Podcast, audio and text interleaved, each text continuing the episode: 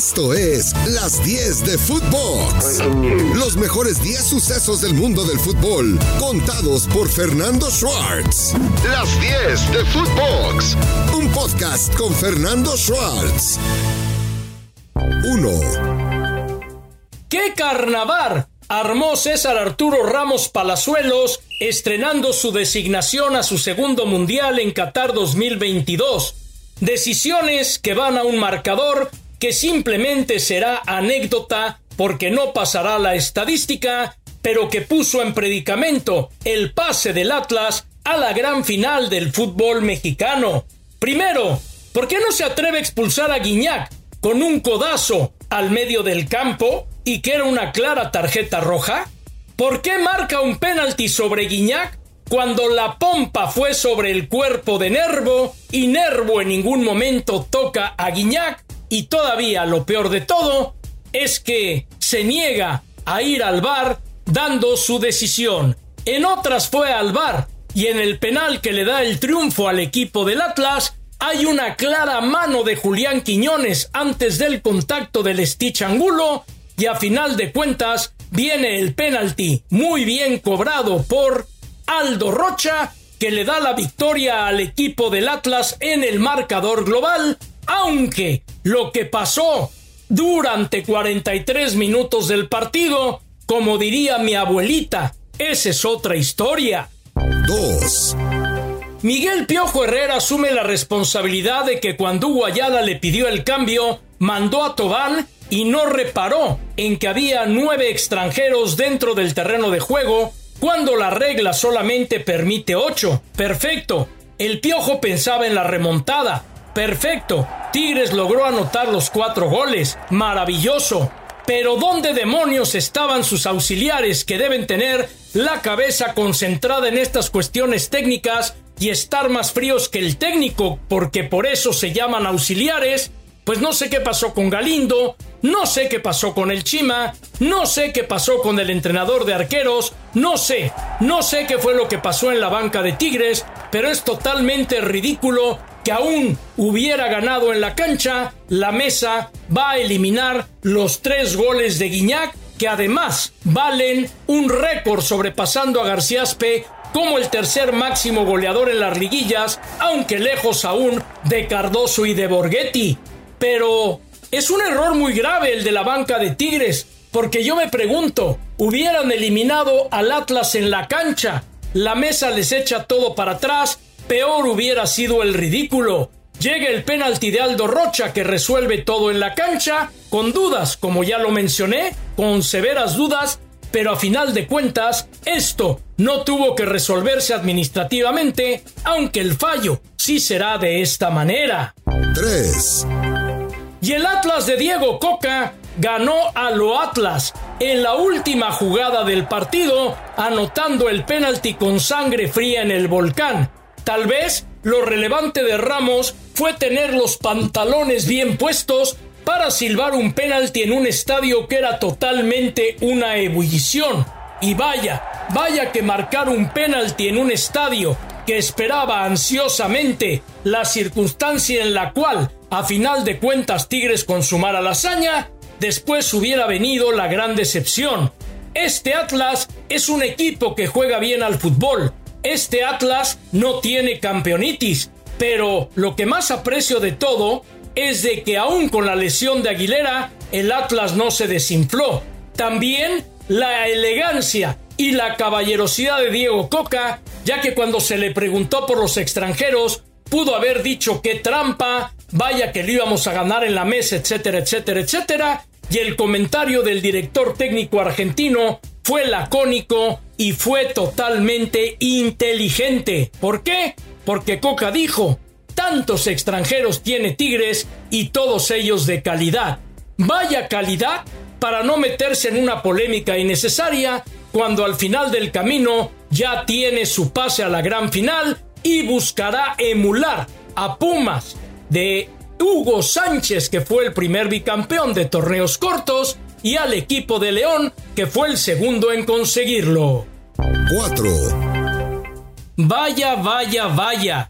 Tuzos de Pachuca le tiene tomada la medida al América en liguillas y por octava ocasión consecutiva que el América empieza una semifinal de local, termina por no llegar a la gran final. El paso del equipo de Fernando Ortiz se vio totalmente nublado ante la dinámica, la velocidad de la juventud y la experiencia del equipo de Almada que demostró por qué terminó como número uno del torneo regular. Un partido redondo sin duda alguna, donde los tintes arbitrales estuvieron presentes porque Nico Ibáñez debió haber sido expulsado en la entrada sobre Richard Sánchez y después Bruno Valdés también debió haber sido expulsado. Más sin embargo, el equipo de Pachuca que resistió bien el arranque del partido, donde el América tuvo la llegada y la oportunidad con Diego Valdés, puso las cosas en orden el equipo de Pachuca y con gran actuación de Romario Ibarra, un gol más de Eric Sánchez y un equipo que vulneró fácilmente la defensiva del América, se lleva una contundente y goleada victoria sobre el América que pudo haber sido más de no ser por las intervenciones de Ochoa que salvó tres o cuatro más. Pachuca llega por todo lo alto a la gran final del fútbol mexicano donde será local el próximo domingo. 5. Y si en la cancha habrá tensión, en el palco de pantalón largo también. Los dos más acérrimos rivales de las directivas, Grupo Orlegui de Alejandro Ralagorri, Grupo Pachuca de Jesús Martínez Patiño, se enfrentan en la gran final y con todo respeto lo digo porque yo me llevo con ambos, es de que tanto Martínez como Irraragorri son como los Adams, se mastican pero no se tragan y esto le da un condimento extra a una final donde el Atlas va a buscar el bicampeonato para emular lo hecho por Pumas y por León y donde el equipo de Pachuca vuelve por la puerta grande a lo más alto del fútbol mexicano, encontrando, curiosamente, en Almada, un técnico que no tenía a principio en planes, quien los lleva a esta altura, y ya sabemos que Almada venía del equipo de Santos, que fue el que lo trajo a México por si algún condimento faltaba por demás. Vamos a ver un gran duelo porque Almada terminó como número uno, Diego Coca terminó como número tres, capítulos que se van a escribir el jueves en la cancha del Estadio Jalisco en Guadalajara y el domingo por la noche en la cancha del Estadio Hidalgo en Pachuca, donde tendremos al campeón del fútbol mexicano en este torneo de Grita México 2022 con una liguilla controvertida pero espectacular. 6. ¡Qué hazaña de Pioli y el Milán que termina con 11 años de sequía. Sí, desde el 2011, cuando estaba Ibrahimovic, el equipo de Milán no había levantado el Scudetto, su número 19 de la historia, y que le sabe todavía más cuando derrota a su coterráneo, el Inter de Milán, que hacía su tarea, pero era realmente imposible. El equipo rosonero jugó por nota para golear al equipo del Sassuolo por marcador de tres goles por cero y con ello llega un escudeto ampliamente ansiado que a final de cuentas llenó el Duomo y demostró una vez más el poderío del equipo de Milán que hacía tiempo no tenía una hazaña de esta magnitud y que claro, 11 años de sequía son demasiados, pero el haberlos terminado les da un respiro, un respiro muy grande por delante. 7. ¿Y qué final? ¿Qué final de la Premier League? Manchester City estaba cayendo frente al Aston Villa, viene la remontada y aunque Liverpool hizo su tarea frente al Wolverhampton, Pep Guardiola llega a 10 ligas ganadas. Tiene ya el tetracampeonato en la Liga Premier con el Manchester City, sumando a los títulos que había tenido con Barcelona y con el Bayern Múnich. Tuvo que venir Gundogan desde la banca para con sus goles darle la voltereta y darle el ansiado título al equipo del Manchester City, que sin duda alguna, sí, sin duda alguna, su gran frustración continúa siendo una, y esa se llama la Champions League, que no ha podido conseguir y que una vez más volverá a intentar el año entrante. Así se escribieron las cosas con un equipo de Manchester City que juega espectacularmente al fútbol, pero que no se le da el poder llegar al máximo título continental. 8.